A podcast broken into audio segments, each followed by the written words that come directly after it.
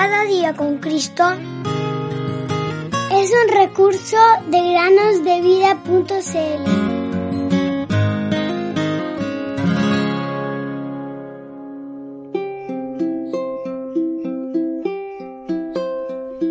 Escoge pues la vida para que vivas tú y tu descendencia, amando Jehová tu Dios, atendiendo a su voz y siguiéndole a él.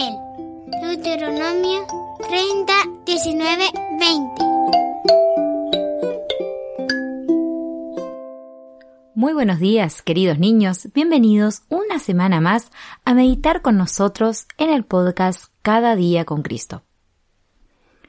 En la Biblia se habla en varias ocasiones acerca del hacha, una herramienta muy común en aquellos días y que sigue siendo muy útil en la actualidad.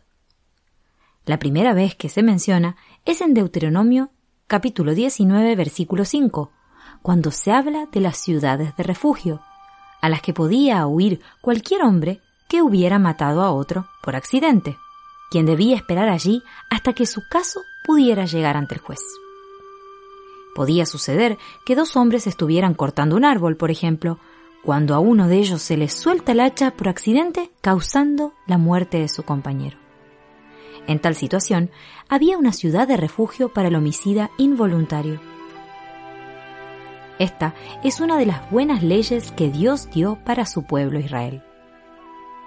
Luego, en Deuteronomio capítulo 20, versículo 19, se nos dice que cuando sitiaran una ciudad, ellos no debían levantar un hacha contra ningún árbol frutal, porque el árbol del campo es para el sustento del hombre. Las grandes guerras, tanto antiguas como modernas, han demostrado grandemente lo lejos que está el mundo de tales leyes. Cuando había anarquía en Israel, después de la muerte de Gedeón, leemos que su hijo cortó ramas de árboles con un hacha para vengarse de los hombres de Siquem.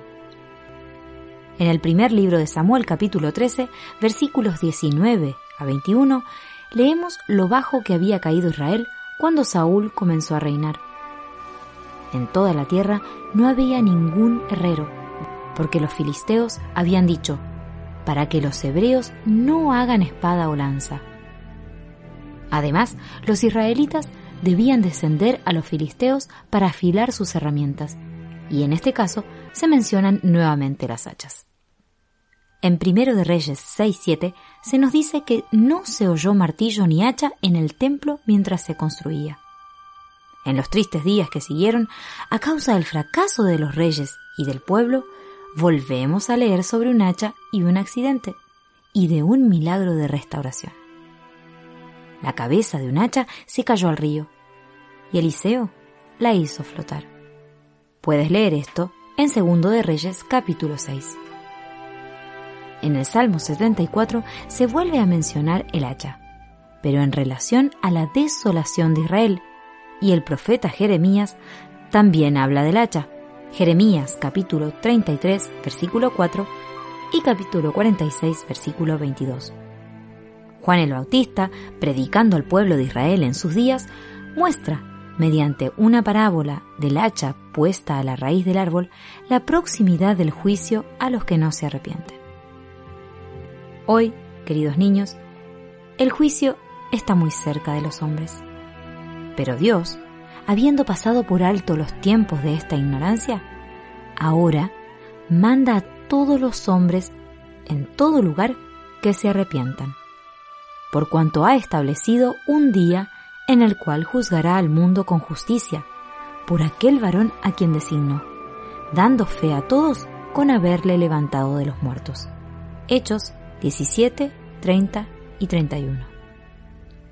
El hacha en la Biblia tiene muchas aplicaciones, principalmente hablándonos de juicio. Sabemos bien quién es el juez que ejecutará el juicio, como la raíz que corta un árbol. Y aún hoy en día se nos ofrece la salvación por este mismo Jesús, a quien ha resucitado de entre los muertos. ¿Has creído en Él para salvación?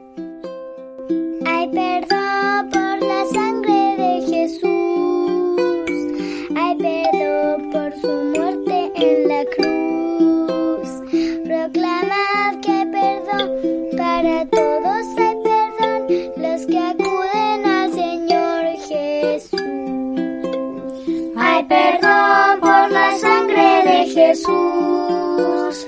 Hay perdón por su muerte en la cruz. Proclama